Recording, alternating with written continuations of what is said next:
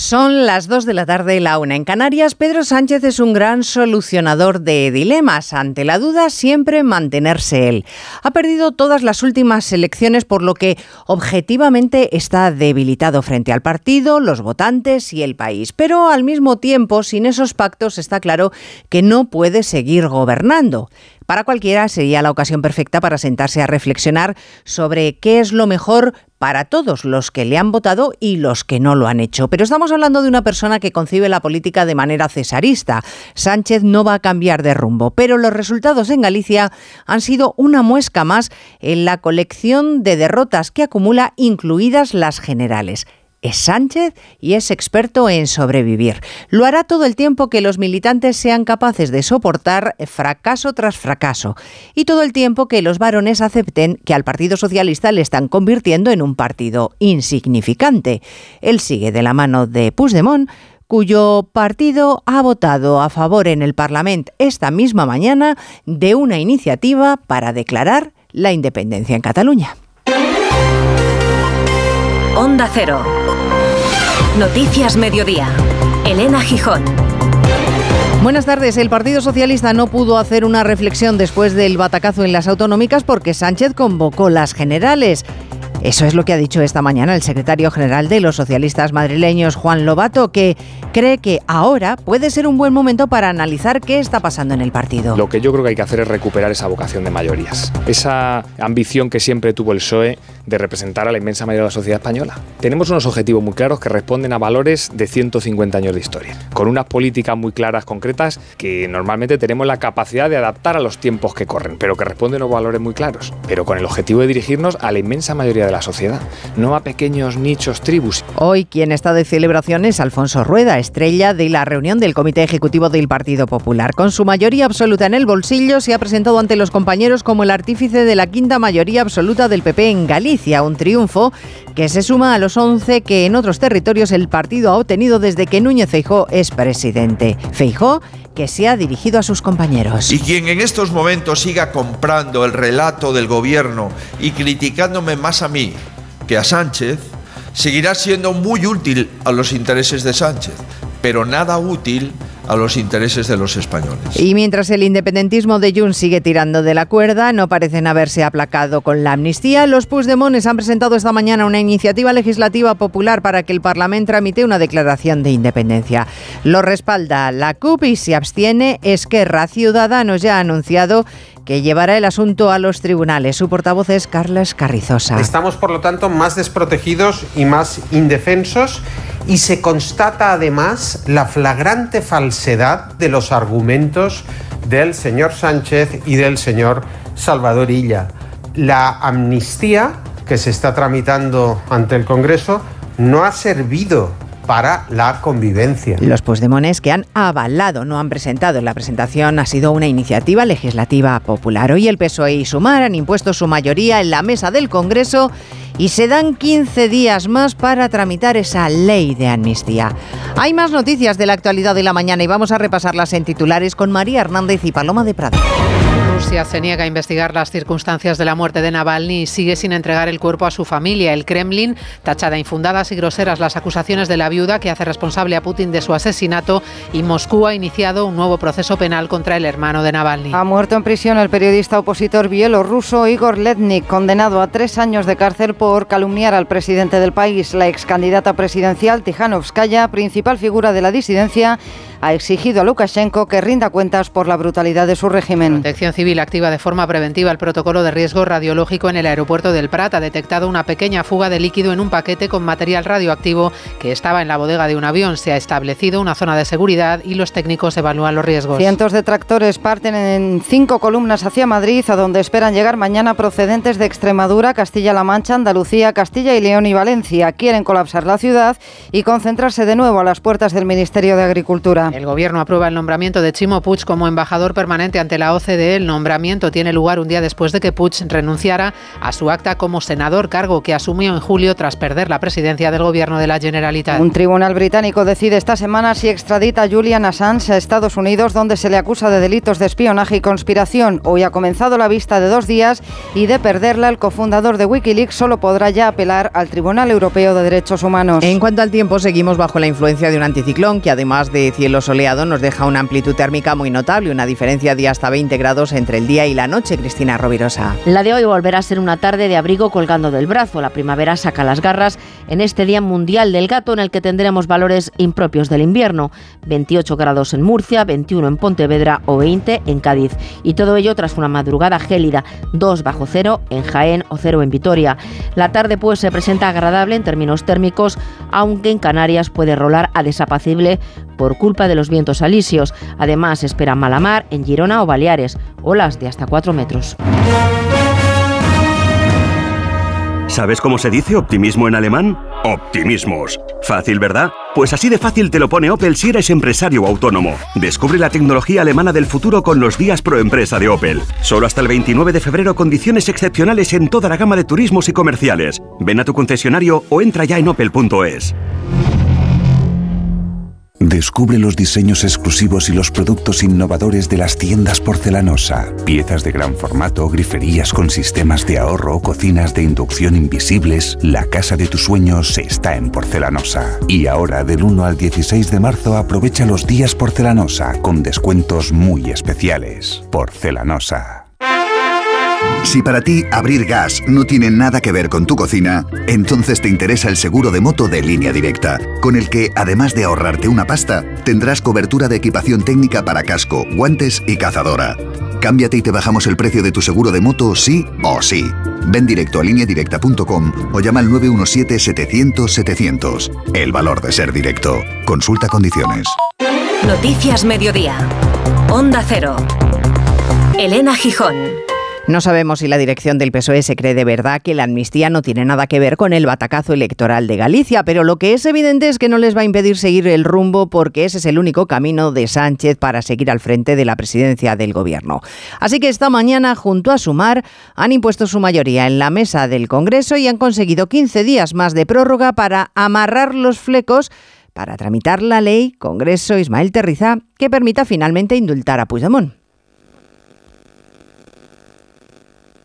Atención, Ismael Terriza. Pues es evidente que no tenemos posibilidades de conectar con el Congreso de los Diputados. Eh, lo vamos a intentar de nuevo, Ismael Terriza. Sí, para una ley decía que, según ha dicho hace unos minutos el portavoz socialista en el Congreso, saldrá y será constitucional, cubrirá a todos y completará el trabajo por el que ha trabajado el Gobierno, no en estos últimos meses, sino toda la legislatura. Pero claro, apunta Bachi López que necesitan más tiempo. Una ley orgánica que no tiene eh, la mayoría se devuelve a la comisión y la comisión tiene un mes para eh, tramitarla. Bueno, pues lo que queremos es aprovechar todo el tiempo que da el reglamento para seguir hablando, para seguir negociando y para conseguir eh, la mejor ley. Pero fuentes del PP, Elena, señalan que el reglamento no dice eso exactamente, cuando ya se acogieron al artículo 131 para cortar el plazo a la mitad aduciendo carácter de urgencia, tiene que resolverse en esos 15 días y no ampararse ahora en el artículo 91 que establece el plazo ordinario de un mes. Sospechan que sentado este precedente podrían solicitar más prórrogas, una irregularidad jurídica que les ha llevado a votar en contra. Bueno, si al final dentro de 15 días se empieza a tramitar la amnistía, el calendario nos llevaría a que se apruebe justo antes de las europeas. Otra buena reválida, como reconocía esta mañana Juan Lobato, el líder de los socialistas madrileños, que le ha dicho a Alsina que el PSOE tiene que tener vocación de dirigirse a las mayorías y no a pequeños grupitos. Es lo más parecido a una autocrítica que hemos escuchado en el Partido Socialista. Eso y que Pachi López ha puesto interés en subrayar que el socialismo puede cambiar las cosas, Ignacio Jarillo, sin el nacionalismo. Pues sí, dos días después de la debacle en el PSOE ya hay pistas y voces no tan críticas como la de García Pajé, pero que apuntan en la dirección, en la necesidad de un cambio con permiso de Pedro Sánchez. En más de uno, Juan Lobato, líder de los socialistas madrileños, y aquí en el Congreso, Pachi López, deslizan con tiento una máxima que parece obvia si no fuera porque en Galicia no la siguieron. El PSOE necesita liderazgo, no puede ir a rebufo de los nacionalismos. Tenemos que demostrar que el cambio somos nosotros, que el cambio no es nacionalista. Cuando dices el candidato no ha tenido tiempo suficiente, Quiere decir, y lo he dicho yo también, que hemos tenido cinco candidatos en cinco elecciones. Esto no ayuda. Hacer la reflexión que no hicimos en mayo, porque se convocaron unas elecciones generales y, y no dio tiempo, pues esto nos ha devuelto a hacer esa reflexión, que yo creo que es imprescindible para tomar esas decisiones, ¿no? Crítica no tan velada de Lobato a la dirección del PSOE y crítica de López al PSDG y sus sucesivos cambios de cartel, pero el ciclón adverso puede seguir, diría García Paje, porque las elecciones europeas van a decidir el futuro próximo del PSOE y el de Pedro Sánchez. Bueno, ya han escuchado los socialistas que dicen que pueden cambiar las cosas sin el nacionalismo. Y este es un giro interesante porque hasta hace nada toda la política del PSOE al parecer se coordinaba con el nacionalismo para pacificar Cataluña. Eso es lo que nos explicaban. Pues ni coordinación ni nacionalismo. Como era obvio, el nacionalismo no se aplaca. Esta misma mañana, Junts y la CUP han votado a favor de una iniciativa legislativa popular para que vuelva a intentarse en el Parlamento una declaración de independencia. Onda Cero Barcelona, Gabriel Figueredo. Sí, dice Junts que la DUI no forma parte ahora de su programa político, pero defiende que se puede hablar de todo en el Parlamento. La representante de Esquerra en la mesa se ha abstenido en la votación de la tramitación de esta ILP que ven como un callejón sin salida y los socialistas han votado en contra. Vox y Ciudadanos ya preparan medidas para acudir a los tribunales. Por haber abierto la puerta a una propuesta que ataca nuestro Estado de Derecho y atenta directamente contra todos los españoles. Pero iremos al Tribunal Constitucional y también iremos a la Fiscalía del Tribunal Superior de Justicia y denunciaremos por prevaricación y por desobediencia. La decisión de la mesa ha salido adelante también con un informe desfavorable del letrado de la Cámara que ha explicado que la propuesta no cumple con las condiciones exigidas a una ILP. Bueno, la amnistía aún no está aprobada, pero la justicia suiza se aferra a esa ley para negarse a colaborar con España. No quiere facilitar ni la localización de la fugada Marta Rovira ni alguna de las cuentas bancarias que manejó. No quieren colaborar con la Audiencia Nacional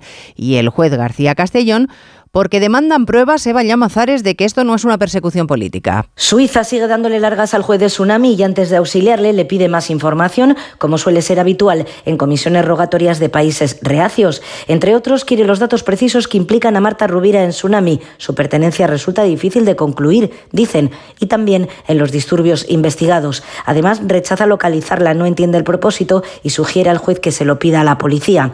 Las autoridades helvéticas, que también quieren conocer el alcance de la ley de amnistía, dejan en suspenso cualquier colaboración hasta que el juez amplíe la información. El escrito, salpicado de reproches, ha llegado hoy al juzgado por el cauce habitual, es decir, a través del Ministerio de Justicia, que lo recibió el 29 de diciembre. Pues nada, que se sigue tramitando la amnistía, que se dan más plazo en el Congreso, que la justicia suiza no quiere colaborar con García Castellón.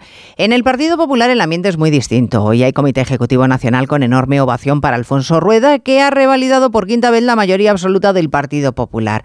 A la entrada, Muchos varones han mostrado su perplejidad porque el Partido Socialista siga sin hacer autocrítica, sin hablar del hecho de la amnistía. Feijó les ha dicho a los suyos que si los socialistas querían un plebiscito sobre el líder del Partido Popular, pues ya tienen el resultado.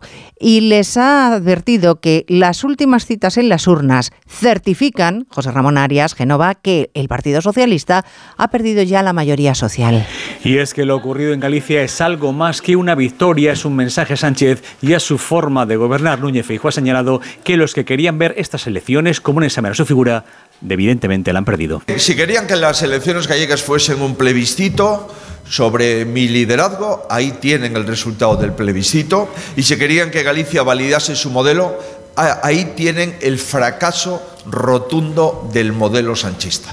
Según el presidente popular, los españoles, en este caso los primeros que han votado, los gallegos, han reprobado la irresponsable forma de gobernar del Partido Socialista, levantando muros y alentando la desigualdad. El Comité Ejecutivo, como decías, ha vivido una jornada auténticamente festiva, como con el recibimiento que se ha hecho al nuevo varón con todas las letras popular, Alfonso Rueda. Bueno, a pesar de todo, eh, en el Consejo de Ministros, la ministra portavoz ha insistido en que las elecciones no son comparables entre sí. Ya saben que hace unos días sostenían que era un examen al liderazgo de Núñez Feijóo, que por eso el líder del Partido Popular se ha encargado de recordarlo.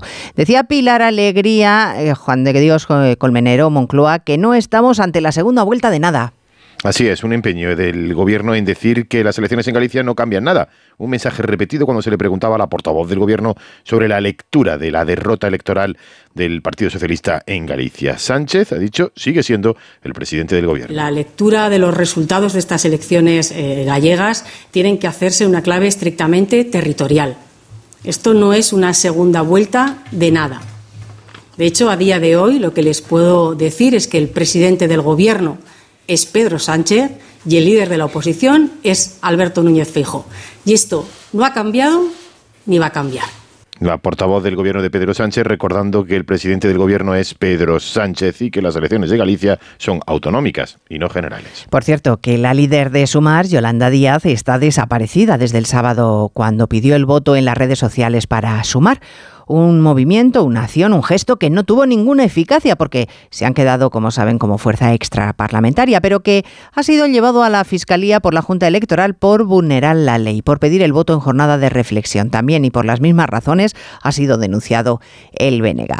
Y con las elecciones gallegas trufadas de la ley de amnistía y las peticiones para que se vuelva a tramitar la independencia en el Parlamento catalán, la patronal catalana Fomento del Trabajo ha decidido abrir sede en Madrid, justo al lado del Congreso, con el objetivo, dicen, de iniciar debates que ellos echan en falta, siempre con ánimo de colaboración y bajo el paraguas Caridad García de la COE. Sí, desde el Palacio de Miraflores, en la carrera de San Jerónimo, el empresariado catalán desembarca en Madrid para abrir debates que, como dices, echan en falta, discusiones en materia económica sobre fiscalidad, financiación, empleo, tecnología, turismo, todo para ganar competitividad y siempre bajo el amparo, bajo el paraguas de COE. El anfitrión es el presidente de la patronal catalana, Josep Sánchez Gibre. Queremos abrir un debate permanente en la dirección de buscar más competitividad para nuestro tejido empresarial. No es un tema de catalanes, sino con catalanes.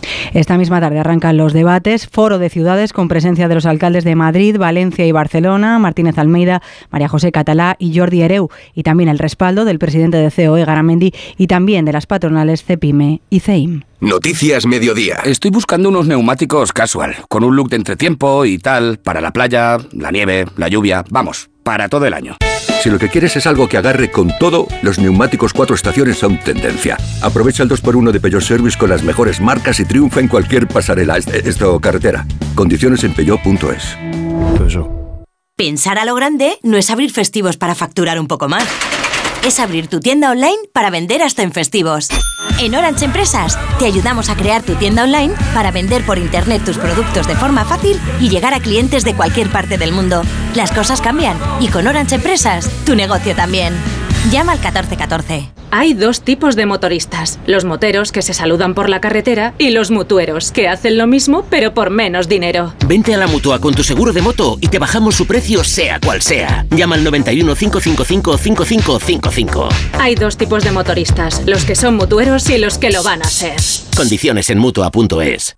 ¡Begoña! Si me pongo así es por tu culpa. Porque me estás mintiendo, reconócelo. Hay otro hombre. Andrés de la Reina para servirle. Cuando le vi, debí imaginar que era mi cuñado. Sueños de libertad. Gran estreno. El domingo a las 10 de la noche en Antena 3. la tele abierta. Noticias Mediodía. Onda Cero. Nueva jornada de protestas del campo. Granada y Córdoba concentran hoy los puntos más calientes, mientras 500 tractores han emprendido camino hacia Madrid para protestar mañana frente a la sede del Ministerio de Agricultura. Cinco columnas de vehículos provenientes, Laura Lorenzo, de otras tantas comunidades autónomas. Irán llegando esta tarde a localidades como Torrejón de la Calzada, Guadalajara o Arganda del Rey, donde el ayuntamiento ha habilitado un espacio para ellos en el recinto ferial. A partir de la de primera hora de la mañana de este miércoles accederán por los cinco principales accesos de la capital para confluir en la puerta de Alcalá, de donde parte la manifestación. El alcalde de la capital, Martínez Almeida, prevé un día complicado para la movilidad. Va a ser complicado circular mañana por las calles de Madrid y por tanto lo mejor que se puede hacer es utilizar el transporte público, utilizar tanto metro, utilizar la empresa municipal de transportes, porque dadas las previsibles dificultades que va a haber mañana, la forma más sencilla de moverse va a ser en transporte público. Desde la Plaza de la Independencia transcurrirán por la calle Alfonso XII hasta el Ministerio de Agricultura frente a la estación de Atocha en una manifestación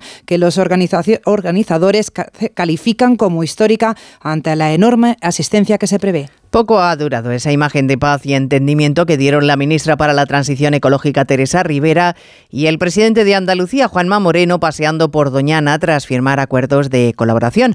La ministra decidió suspender las reuniones previstas para hoy con alcaldes, técnicos y organizaciones para abordar la puesta en marcha de parte de esos acuerdos. Y la razón de esa suspensión es la declaración de suelos forestales como cultivables en el decreto de la Junta de Andalucía.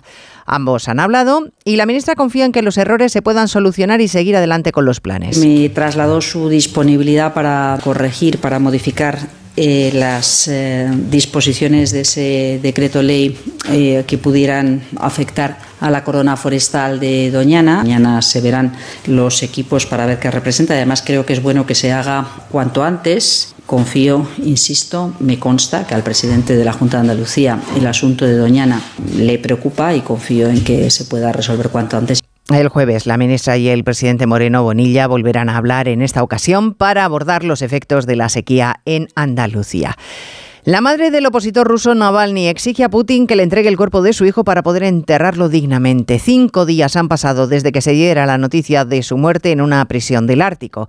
El Kremlin sostiene que no hay ninguna base para pensar que Navalny muriera envenenado y no quieren comentar ese vídeo en el que su viuda acusa directamente al presidente de asesinarlo muy opacos también para arrojar algo de luz sobre el asesinato en España, en Villajoyosa, de un piloto ruso que desertó en Ucrania, un traidor, como le tildan en el Kremlin, cuyo cuerpo ha aparecido Moscú Chavicolás con seis tiros. El asesinato parece obra de profesionales, le estuvieron vigilando con cámaras y Moscú no se pone de perfil. El jefe de los servicios de inteligencia exterior, Sergei Nariskin, ha hecho declaraciones muy duras sobre la muerte de este soldado ruso a la fuga, asegurando que este traidor, así lo ha llamado, se convirtió en un cadáver moral cuando planeó su crimen. Y la madre de Alexei Navalny, Lyudmila Navalnaya, ha grabado un vídeo desde las puertas de la prisión con una súplica para el presidente. Vladimir Putin. Apela usted, Vladimir Putin, porque la solución depende de usted. Déjeme ver a mi hijo para poder enterrarlo. Pero Moscú no suelta presa. Acaba de abrirse un nuevo caso penal contra el hermano de Alexei Navalny, Oleg Navalny, que ya estuvo en prisión. El Estado va a por la familia Navalny. Está clarísimo. Además, por lo que está pasando la viuda de Navalny, lo sabe bien otra viuda, la del ex espía ruso Alexander Litvinenko, que fue envenenado con polonio radiactivo en Londres en 2006. Marina Litvinenko considera también a Putin responsable de la muerte de Navalny y habla en una entrevista de su estado mafioso, del estado mafioso de Putin. Tiene claro cuál sería el final de ese estado mafioso y es una derrota en Ucrania. Y con el foco puesto en la guerra de Gaza, inusual pronunciamiento de la corona británica del heredero, el príncipe Guillermo, en quien les recuerdo ha delegado el rey Carlos III en tanto se recupera del cáncer. Ha emitido el príncipe Guillermo un comunicado en, el que se muestra profundamente preocupado por la situación en Oriente Medio. Reclama el fin de los combates en Gaza lo antes posible y que jamás libere a los, a los rehenes, además de que se, se aumente el apoyo humanitario en la franja. Noticias Mediodía. La palabra ladrón puede significar dos cosas. Clavija donde poder conectar tu coche eléctrico o persona que roba el cable de tu coche eléctrico. Ahora el seguro de coche eléctrico e híbrido enchufable de línea directa también significa dos cosas. Que además de ahorrarte una pasta, también te cubre el cable de recarga en caso de robo. Cámbiate y te bajamos el precio de tu seguro de coche sí o sí. Ven directo a lineadirecta.com o llama al 917-700-700. El valor de ser directo. Consulta condiciones. ¿Entramos en tu recuerdo? Yo, que yo soy súper sensible para estas cosas. Este es tu cole, ¿no? Este es mi colegio, tío. Aquí donde yo jugaba fútbol, tío, cuando quería ser futbolista. El camino a casa. De los regalos más bonitos que me han podido hacer nunca. Con Roberto Leal. Nuevo programa esta noche a las diez y media en La Sexta. Ya disponible solo en A3 Player. 29. Tus nuevas gafas graduadas de Sol Optical.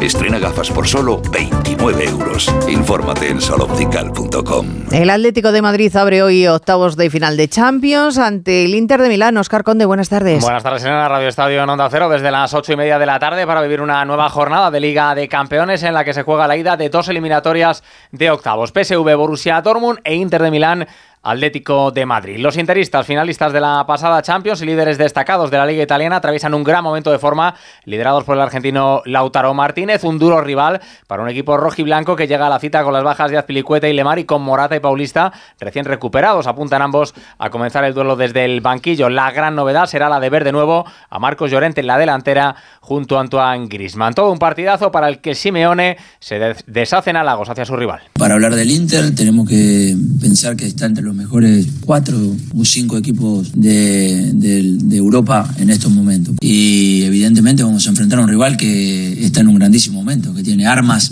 eh, para poder atacar por cualquier lado, porque lo hacen muy bien. Un Inter de Milán que lucirá el brazalete negro para recordar a su exfutbolista Andreas Breme, que ha fallecido hoy a los 63 años. El alemán fue también jugador en su día del Zaragoza, campeón del mundo con Alemania en 1990. Esa Liga de Campeones nos dejará mañana la ida de otras dos eliminatorias de octavos, Oporto Arsenal por un lado y la visita del Barcelona al Nápoles por otro. Una cita que afronta a los italianos con cambio de entrenador y los azulgranas con novedades en la lista de convocados. Enviado especial Alfredo Martínez, buenas tardes. Buenas tardes. La expedición del Barcelona ha llegado esta misma mañana a Nápoles con 23 jugadores y con dos grandes novedades. Sergi Roberto, que se ha recuperado de las molestias en el tendón de Aquiles y que entra en la lista al igual que sobre todo la gran sorpresa, el portugués Joao Félix, que tenía un fuerte esguince en el tobillo del que se ha recuperado milagrosamente. Entra en esa lista de 23 jugadores en la que en principio no serían titulares. Hay hasta 7 jugadores del equipo filial. El Barça entrena a las 7 de la tarde, a las 6 y cuarto, rueda de prensa de Frenkie de Jong y de Xavi. Más complicado lo tiene el Nápoles, con nuevo entrenador Francesco Calcione, que también entrenará por primera vez hoy al equipo partenopeo.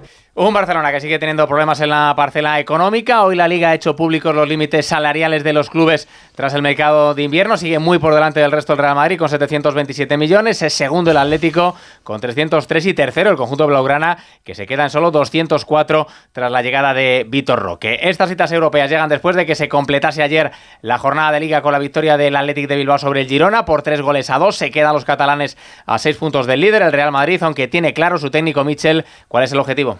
Me va a venir arriba. Creo que vamos a luchar por entrar en Champions. Esa es mi percepción. Igual luego me, caen golpes encima, pero tengo la sensación de que este equipo va a pelear por la Champions. Si hubiéramos ganado, creo que era un objetivo muy, muy claro, pero ahora que hemos perdido, creo que es un objetivo muy claro también. Y en tenis, Carlos Alcaraz debuta esta noche en el torneo de Río de Janeiro ante el brasileño Tiago Monteiro, eliminada esta mañana Cristina Buxa en Dubái, donde ayer Paula Badosa se retiró en primera ronda entre lágrimas tras sufrir una nueva lesión en una temporada plagada de problemas físicos para la tenista española. Dos candidatos, dos partidos, una campaña cuesta abajo y sin frenos. El argumentario de campaña. Pero no tiene nada nuevo, ¿no? Sí, en lugar de todos pone todes. Qué desastre de político. Políticamente incorrectos. Repite conmigo. Libertad. Libertad. Libertad. Libertad. O sea, hasta que no sepan ni lo que significa. En cines el 23F. Dime, Pilar. Oye, ¿sabes que Yastel me ha vuelto a mejorar la tarifa? Ya, y por el mismo precio que sí. ¿Y sin pedirlo? Claro. Es que esto te hace mejoras así porque sí. ¿Y qué va a ser lo próximo? ¿Que me cambien a mi marido por Jesús Vázquez? Cualquier cosa. Seamos sinceros, a todos nos gusta mejorar. Por eso en Yastel volvemos a mejorar las tarifas por el mismo precio. Llama al 1510. Arranca una nueva edición de los premios Ponle Freno para reconocer las mejores iniciativas que hayan contribuido a promover la seguridad vial en nuestro país. Consulta las bases en ponlefreno.com y envía tu candidatura antes del 4 de marzo. Ponle Freno y Fundación AXA Unidos por la Seguridad Vial. Las migrañas son uno de los males silenciosos, muy incapacitantes y con importante impacto en la calidad de vida de las personas que las sufren. Solo en España se estima que son más de 4 millones de afectados.